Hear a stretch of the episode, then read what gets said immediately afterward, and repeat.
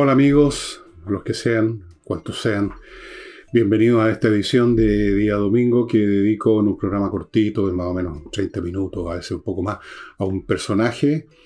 Al principio eran puros escritores, ahora estamos incluyendo otro tipo de personajes.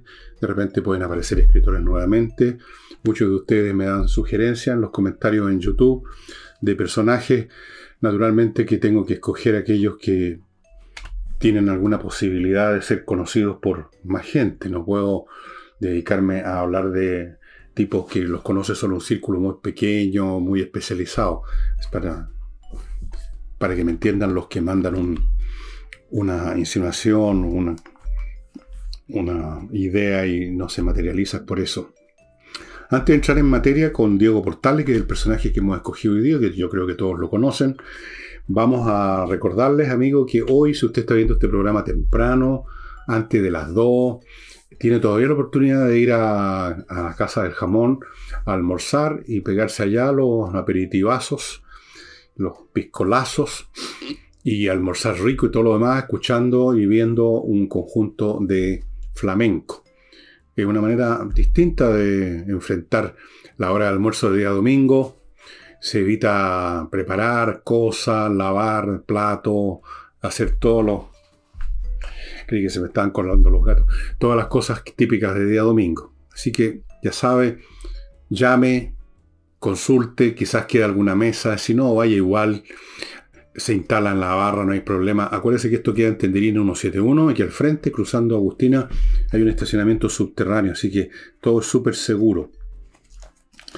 De mi libro no voy a decirles mucho más porque ya lo tienen ustedes claro, el libro está saliendo rápidamente, ustedes verán si les interesa o no esto de la música y de cómo yo llegué a ella y cómo puede llegar usted, etcétera, etcétera. Y vamos a entrar en materia con este gran y tremendo personaje político que se convirtió muy rápidamente, casi en vida, en una leyenda, y como todo personaje de gran calibre que ha hecho cosas de gran efecto, consecuencia, que necesariamente por lo tanto encuentran algunos que son perjudicados, se convirtió casi inmediato en una leyenda y por lo tanto desde ese momento, del momento en que vivía y que finalmente lo asesinaron hasta el día de hoy, eh, produce seguidores, admiradores y detractores especialmente en las filas de lo que podríamos llamar la izquierda, progresismo. Portales es un personaje siniestro, malévolo, un tirano, un, tipo autoritario, un conservador, un reaccionario. Eso es más o menos el lenguaje hasta el día de hoy. Los odios son muy duraderos, se van transmitiendo y sobre todo se transmiten con mucha facilidad porque las generaciones que escuchan a su papá o a sus abuelos hablar mal de alguien no se molestan después en investigar realmente quién era esa persona, qué hizo y en qué circunstancias la hizo, sino que repiten como loro, así funciona el género humano, así funcionan, así se transmiten las leyendas, los odios, las veneraciones y, todo. Em, ubiquémonos un poco. Diego Portales nació en Santiago en 1793 y fue asesinado, murió por lo tanto, en Valparaíso en 1837, o sea, tenía 40 años. Fue un tipo múltiple, fue comerciante y en política ocupó toda clase de cargos salvo el de ser presidente de la República. Nunca quiso eh, nunca estuvo especialmente interesado en la política, muchas, en muchas oportunidades rechazó cargos, rechazó ser presidente, eh, rechazó, rechazó un cargo tras otro, y poco menos que a la fuerza lo obligaban, porque los que lo rodeaban en el ambiente en que él se movía percibían que era un hombre de gran inteligencia y una visión eh, y tenía el carácter adecuado. Eh, era el hombre que se necesitaba en un momento dado cuando la República era muy joven y como otras repúblicas latinoamericanas vivían en una situación muy inestable, con pronunciamientos o intentos de pronunciamiento. Eh, no estaba consolidada la estructura política y en esas situaciones de caos, de confusión, de dificultades, eh, estas personas como portales que todos, incluso sus enemigos, se dan cuenta que el hombre tiene más inteligencia y tiene más carácter y es capaz de hacer cosas.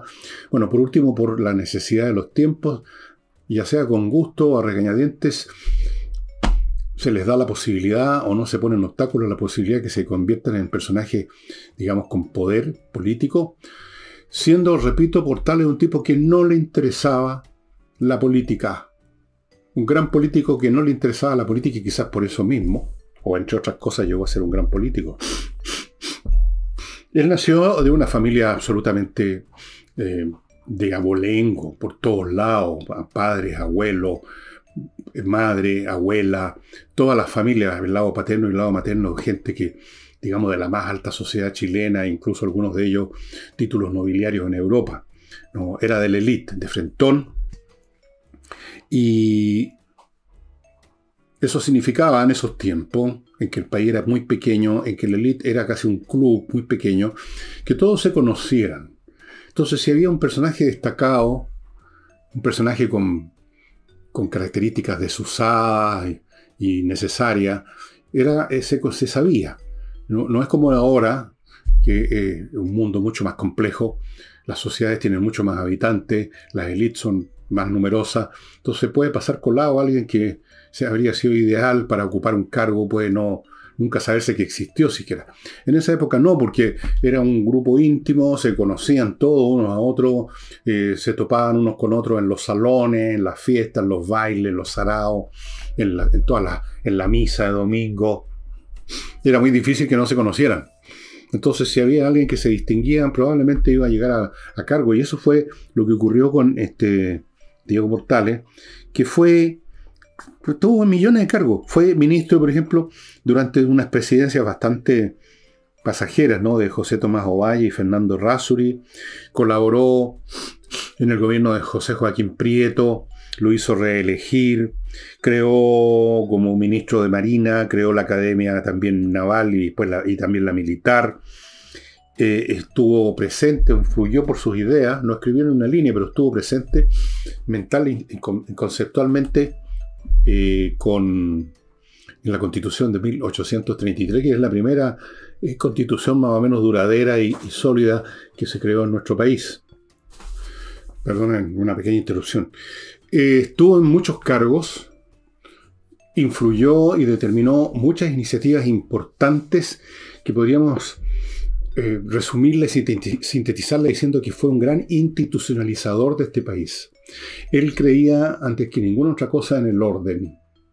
El orden significa una sociedad donde se respeta la ley, donde hay una continuidad, que es la base que hace posible que se construya una economía que funcione, una, vida tranquila, sin nazonadas de ninguna clase.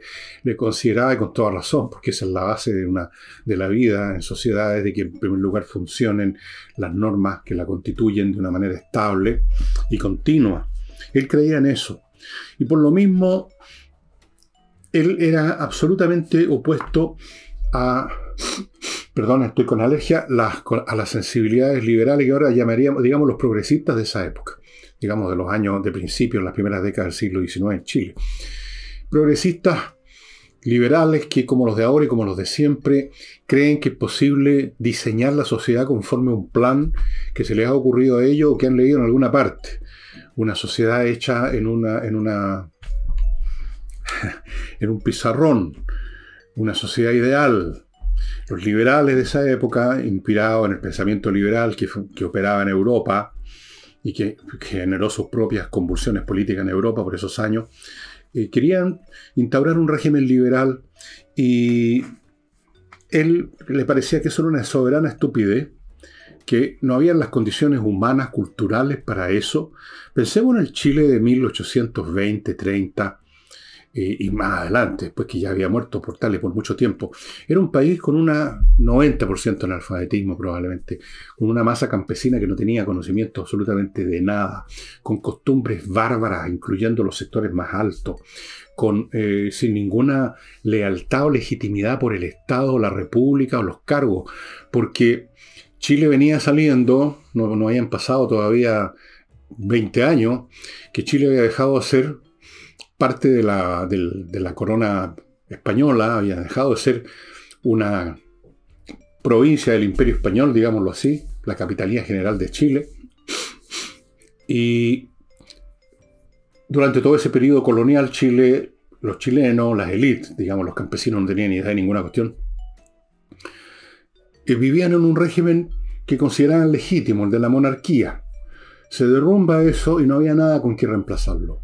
No había aparecido un ente, un referente al cual darle lealtad y legitimidad. Entonces todo era free for all, lucha de todos contra todos por el poder en su estado más puro y desnudo y bárbaro. Y Portales tenía una concepción de que ese referente tenía que ser la República, con su cargo presidencial, cualquiera que fuese lo ocupara. El principio de la República, o sea, el principio de una sociedad que opera conforme a ley, a la ley, a la manera como se ha eh, organizado y determinado que deben ser las relaciones, las cuestiones fundamentales y que la legitimidad tenía que ir para ese lado. Entonces, todo, todos estos liberales, todos estos señoritos que venían de Europa eh, hipnotizados con la idea liberal y con, la pretensión de instaurarla en Chile, a Portales le parecían una manga de imbéciles simplemente. Y usaba un lenguaje como el que estoy usando yo, pero todavía más duro. Porque era un hombre absolutamente brutal para hacer y decir las cosas. Eh, él entendía, hay una famosa carta de él, Perdónenme, pero tendría que estar yendo cada momento a... hay una famosa carta que le envía a un amigo que se ha citado en muchos libros de historia, se ha citado en todos los libros de historia, yo creo, de Chile, donde le dice que, cómo él ve cómo debiera ser constituirse Chile y dice que, eh, dice que él entendía la República como una entidad con un gobierno fuerte, centralizado y con gobernantes modelos de virtud y patriotismo. O sea, una elite. Una vieja idea que aparece una y otra vez en los escritos de filósofos, etc. La idea de, una, de un grupo, de una elite que tiene especiales características, algo así como lo, la élite que veía Platón en su República, y, hay otros pensadores, la élite que cree el Partido Comunista que es la, la, membresía del Partido Comunista para dirigir una sociedad. Entonces, un grupo que tiene todas estas virtudes, que están pensando no en su bien personal, en beneficiarse, en, llenarse los bolsillos, sino que en el bien de la República. Por lo tanto, son patriotas, están pensando en una entidad superior a sus beneficios personales y que son, están dispuestos a usar la autoridad para reprimir cualquier intento de producir tumultos y situaciones que finalmente las paga generalmente el pueblo. Esa era la visión de Portales y por esa visión que cuando estuvo en los distintos cargos que ocupó, la llevó acá a efecto, porque Portales no vaciló en exilar gente que le parecía que estaban devolviendo el gallinero, incluso fusiló a algunos.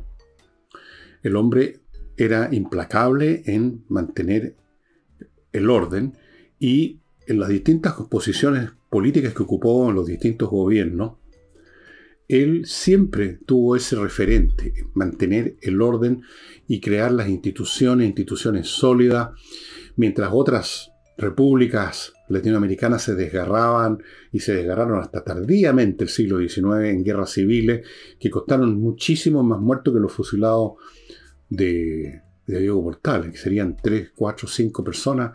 Y ustedes si leen la historia, cosa que nadie nace leer la historia de otros países latinoamericanos, eh, una, una, onda de completa guerra civil perpetua, literalmente. Y, pero esto le ganó odios en su época y se las ha ganado hasta el día de hoy. O sea, si usted alaba a Portales, como se supone que lo estoy haciendo yo, entonces usted es un reaccionario como Portales. Yo no lo estoy alabando ni lo estoy denigrando, lo estoy poniendo en su época. Yo creo que él vio lo que correspondía en ese momento.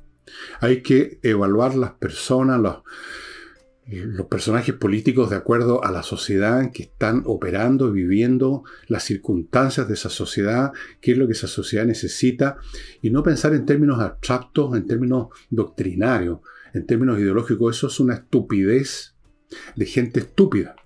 Y lo voy a decir de frentón. Hay dos clases de estúpidos. Los, que no tienen pretensiones de nada, que simplemente, digamos, son analfabetos, por así decirlo, no, no tienen pretensiones de saber nada de nada y operan, digamos, con los códigos más básicos y no entienden nada y no saben nada.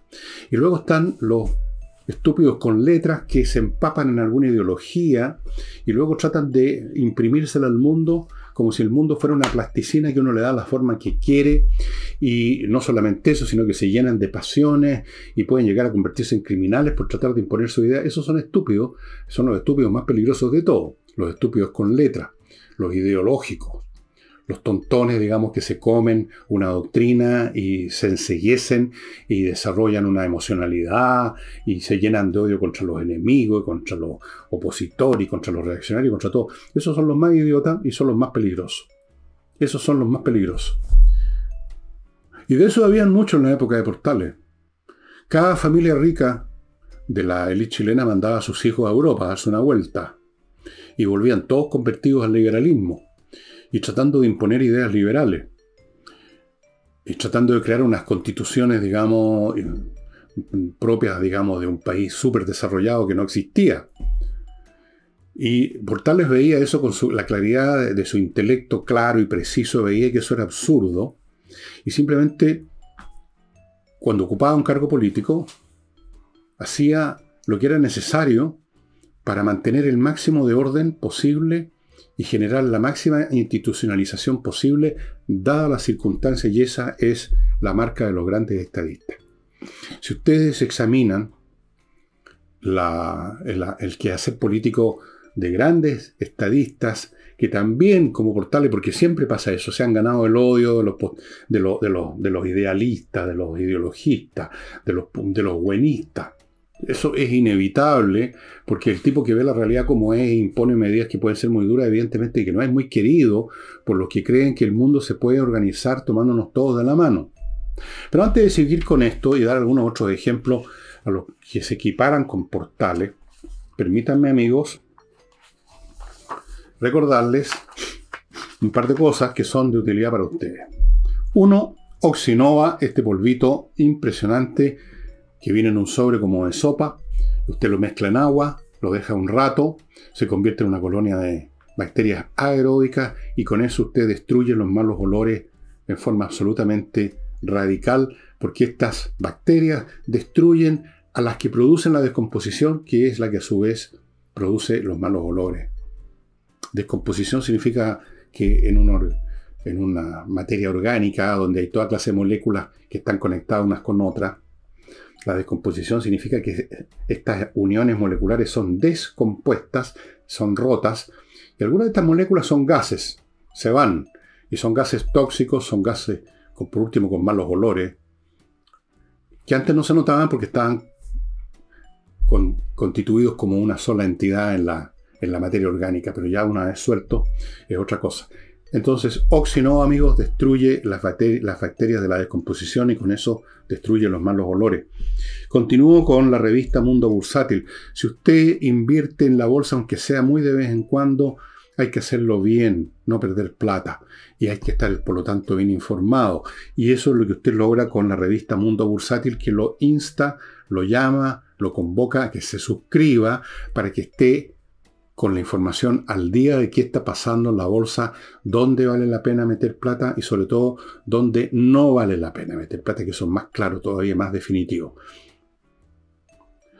La gente del mundo bursátil lleva años en esto, conocen la bolsa al revés y al derecho, trabajan además en una alianza estratégica con una corredora de bolsa muy prestigiosa y por lo tanto cuando establecen algo en su revista, alguna información, es una información sustantiva.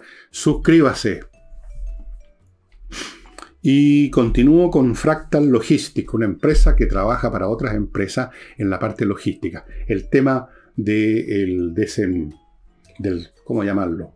La descarga y bodegaje de lo que una empresa recibe del exterior, container, grandes cantidades de materias primas, maquinaria, todo eso es un proceso logístico complicado, administrativo, físico, donde los procesos para sacar eh, un container del barco y llevarlo al puerto, después del puerto a la bodega, es todo un trámite complejo, una operación física, administrativa y de todo orden, y la hace Fractal Logistic desde hace mucho tiempo, atendiendo empresas grandes. Está a su disposición, amigo, para que usted, si es empresario y ha tenido problemas o todos los meses tiene que armarse de paciencia para todo este tema, que es complicado, póngase en manos de Fractal Logistic y se acaba la situación.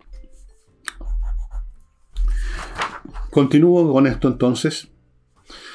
Los políticos como portales, los políticos realistas, los políticos que ven las cosas como son, en general son guiados por el siguiente principio, a veces lo dicen y a veces no. A mí me parece que Bismarck, si no me equivoco, eh, en alguna vez eh, se lo preguntaron y explicó con algún detalle cuál era su principio para tomar decisiones políticas. Yo no sé si alguna vez se lo preguntaron a Portales y lo dijo y nunca hemos sabido lo que respondió. Y lo mismo vale de otros políticos grandes, importantes y realistas, como lo fue en su momento Julio César, como lo fue el primer emperador realmente Augusto, como lo fue Napoleón en muchos sentidos, no en todos, pero en algunos, eh, como lo fue Abraham Lincoln. Realistas, que, cuyo principio es el siguiente dadas las circunstancias que hay ahora, hacer, tomar las decisiones que prometan, que permitan el mayor, la mayor fluidez, la mayor cantidad de paz, de prosperidad y de orden que sea posible en estas circunstancias y con estos elementos. No intentando imponerle a la realidad un principio abstracto, teórico, un principio ideológico, sino que diciendo, bueno, esta es la realidad y mi único principio es de que las cosas no se terminen en una guerra civil, no terminen en una guerra internacional, no terminen en una quiebra de todas las empresas, no terminen en un motín, que las cosas funcionen lo más, ¿cómo decirlo? Lo mejor posible. Que haya la mayor paz posible, la mayor prosperidad posible, el mayor orden posible eso es lo mejor para la humanidad en su conjunto, a pesar de que hayan costos locales y puntuales aquí y allá. El máximo posible dadas las circunstancias. Ese es el principio que usaba Bismarck. Y por esa razón, visto desde el punto de vista de los principistas, de los ideologistas, de los ideólogos, de los filósofos de la política, de, los de toda esa gente, aparecía como un personaje incluso contradictorio, porque una vez en un momento dado hacía una cosa, después hacía otra. Bueno, porque la realidad es cambiante y en un momento veía que había que hacer tal cosa y en otro momento que había que hacer otra para el mismo propósito final de mantener el máximo de orden, el máximo de prosperidad, el máximo de paz, el máximo de estabilidad, que es finalmente el bien mayor que uno puede pedir en la vida en sociedad. Y por tales yo creo que es exactamente el mismo caso. Entonces, por eso que no podía creer en que llegasen unos pitucos de Europa con ideas liberales y que pretendieran plasmarla en una constitución e imponerle un país que era bárbaro, literalmente era bárbaro, a todo nivel. O sea, incluso había en casa, como lo cuenta esta viejera, la Mary Graham, que estuvo en Chile a principios de los años del siglo XX, del siglo XIX en Valparaíso, y fue a casa de gente pituca, y el piso era de tierra. Bueno, era, era una sociedad bárbara, que cómo iba a venir a imponérsele unas ideas liberales era estúpido, era ridículo. Y entonces, lo que decía Portal era lo que estoy diciendo. Se necesita un gobierno fuerte y centralizado, capaz de hacer las cosas, capaz de mantener funcionando las cuestiones, con gente que no venga a robar, con gente que crea en que es preciso, si es necesario, sacrificarse por la patria. Cosa que de algún modo lo hizo, lo hizo, lo hizo, bueno, lo hizo con su propia vida Portales. Y Portales no tenía principios de ninguna clase, no era belicista ni pacifista. Cuando creyó, por ejemplo, que había que ir a la guerra con la Confederación Perú-Boliviana por razones de conveniencia para el país, promovió la guerra. Cuando creía que no, no. Siempre el referente era que es lo mejor para el orden, la paz y la prosperidad de Chile tenía una visión comercial de la política, en cierto sentido, porque él era un hombre, primero que nada era comerciante.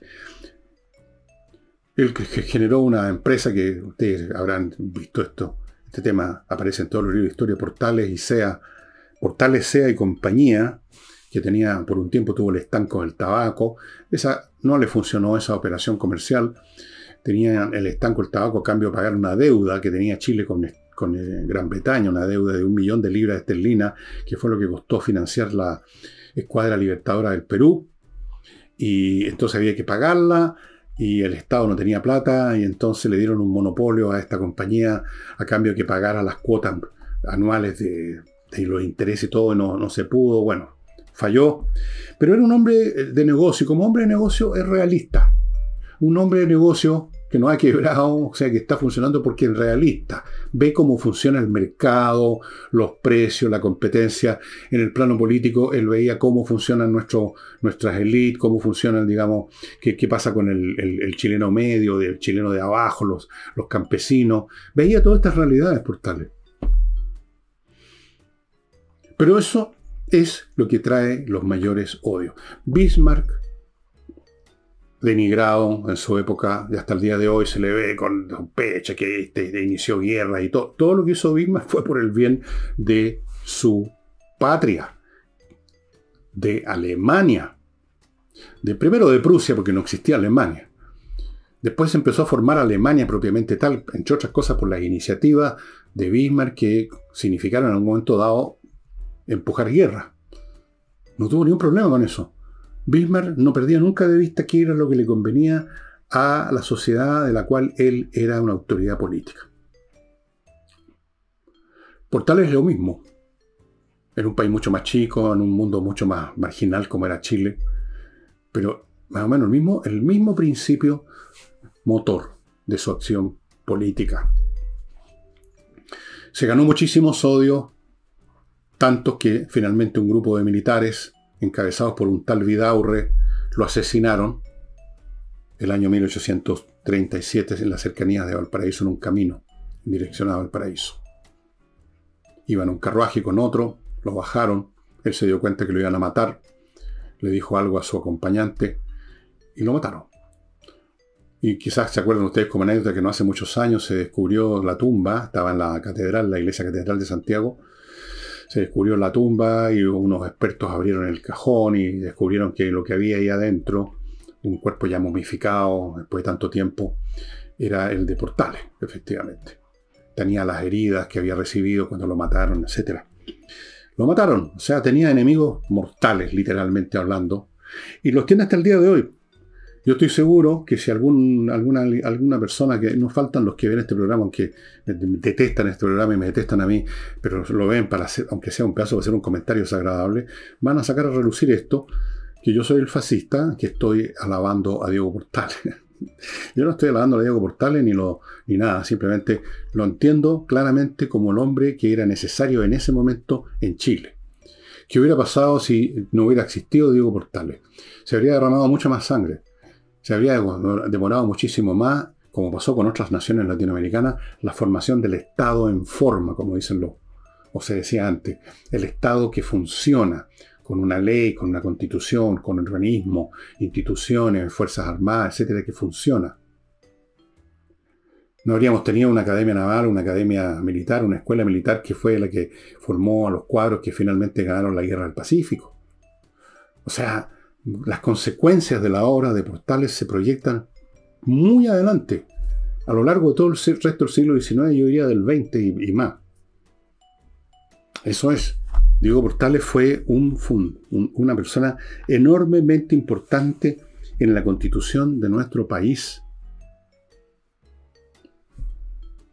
Claro, detestado por, por los progresistas de, esa, de su época y de la actual.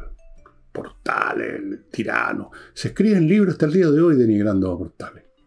Le sacan en cara hasta su manera de ser, que era, era un tipo que no tenía nada de, empacado, de, no tenía nada de, estatuario. Era un tipo que le gustaba el chacoteo, el puteo. Tuvo hijos por todos lados. No, no, era, no era un tipo, digamos, no era un tipo sentimental, digamos. Era un tipo puro cerebro. ¿Qué es lo que necesita en la sociedad en un momento dado? Pues si para tiempos normales bastan los mediocres, robándose un poquitito, haciéndose reelegir, haciendo algunos discursillos, haciéndose los buenitos, en tiempos normales. En tiempos difíciles, cuando no hay un portales, cuando no hay un Otto von Bismarck y hay un mediocre, el país, la nación, los problemas que ya habían se elevan al cuadrado y, la, y, los, y los platos rotos que hay que recoger después son muchos más. Diego Portales fue un gran personaje en la historia política de Chile, es uno de los más grandes de todos. Sin ninguna fachada de grandiosidad, al estilo de Abraham Lincoln, que ustedes habrán visto el monumento, que está en un edificio especial en Washington, en el que aparece sentado, en un monumento. Él no es carne de monumento como decía Allende que era. Portales era simplemente un tipo clever. Eso es. Y por Dios que fue importante. Yo diría que Portales está entre los tres o cuatro personajes políticos más importantes de Chile en la, en la parte positiva, porque tenemos algunos que fueron también importantes, imponentes, pero que no trajeron nada positivo, y estoy pensando en Salvador Allende. Un tipo que yo respeto, hicimos un programa sobre él y ya ustedes quizás lo vieron, pero que no trajo nada bueno para el país, aquí estamos con cuestiones. No, no salió de él algo nuevo, mejor, estable, que durara. Salió un golpe militar. Salió un proyecto fallido como todo proyecto socialista, como lo estamos viendo ahora. Proyectos fallidos, o solo con la diferencia que ahora son proyectos fallidos en manos de Pigmeo y no de manos de un Salvador Allende. Entonces, hay poco. Quizás tendríamos que nombrar Arturo Lesandre, creo que fue importante. Pedro Aguirre Cerda fue importante. Bernardo Higgin, a su manera, fue importante. Y Diego Portales. El presidente que, no me acuerdo si era, creo que es eh, ¿Qué presidente era para la época de la guerra del Pacífico? Bueno, ese también fue muy importante, fue un tipo, era un tipo capaz. Eh, hay otros que son importantes, que son grandes, que son material de leyenda y de monumento, pero que trajeron más bien desastres. Estoy pensando también en Balmaceda. A pesar de que Balmaceda hizo varias cosas importantes, digamos positivas, pero también terminó todo en una guerra civil. Diego Portales pagó con su vida nada más, no hizo pagar con la vida de otros su obra. A él nomás lo mataron. Bueno, algunos dirán, ¿se necesitará un Diego Portales próximamente en Chile? Yo creo que sí. Pues esperemos que sea un Diego Portales, un tipo como Diego Portales, y no un tipo, digamos, de otra, de otra, de otra calidad o de otra, de otro estilo así. Yo preferiría un Portal a un Bukele, hacerle franco. Prefiero, obviamente, alguien que se maneje dentro de las reglas de la civilidad y la, y la, república. Pero que necesitamos gente que, y siempre vamos a necesitar en un país, en todo país, gente realista, que vea las cosas como son, que no se deje hipnotizar con ideas, con ideologismo y con payasadas. Por Dios que son necesarios. Y termino, amigos, contándoles conversas numéricas. Si tiene usted un niñito que tiene problemas con las matemáticas, póngase en contacto con este señor ingeniero que da unas clases de matemática que convierten, literalmente convierten a los niños de odiadores de las matemáticas en simpatizantes o amantes de las matemáticas. Cosa fundamental en la vida de la matemática. Sin matemática usted es un analfabeto hoy en día, literalmente. No sé, no es necesario que usted sepa altísimas matemáticas, pero una base sólida que llegue por lo menos hasta, hasta el cálculo más básico es fundamental para la vida, para las carreras que uno puede optar, etc. Y este hombre hace que estos niñitos con problemas se conviertan en simpatizantes o amantes de las matemáticas. Conversas numéricas. Y termino con González y compañía y con Climo. González, un buffet de abogados penalistas que atienden solo casos penales, casos en que el cliente está metido en un lío con el código penal que son lo más graves. Son muy buenos, han tenido grandes éxitos en temas muy sonados que aparecieron en la televisión hace unos tres años más o menos, los ganaron, son de lo mejor en Chile como abogados penalistas. Y mi Limo, que le recuerda a los señores empresarios que tiene equipos para que sus galpones, los lugares donde están trabajando su gente, tengan la temperatura adecuada que exige la ley y que hace posible que la gente trabaje con, en buenas condiciones, con, buen ánimo, trabaje mejor. Porque hay galpones donde se llega a temperaturas que son simplemente intolerables. Y mi clima tiene lo que se necesita para eso, estimados amigos, equipos evaporativos que pueden refrigerar espacios muy grandes e industriales. Así es que eso. Y un agradecimiento a, por supuesto, a todos nuestros, a estos sponsors que ustedes ya conocen, que se atreven a estar con nosotros un día domingo, que tenemos mucho menos asistencia. Entre paréntesis, he visto varios comentarios de gente que le encantó el programa de Mozart y que quisieran más. Bueno, está bien, hay gente que le encantó el programa de Mozart y otros que no les interesa Mozart. Tengo que estar haciendo siempre un equilibrio entre los gustos personales, que pueden ser muy específicos de algunas personas, y lo que uno trata de calcular que es algo de interés más general.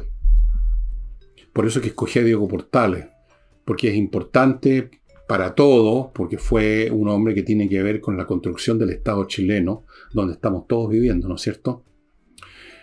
Y eso sería todo, estimados amigos, por hoy. Nos estaríamos viendo mañana lunes con los programas habituales y luego el martes con Nicole y así sucesivamente como de costumbre. Hasta entonces, chao.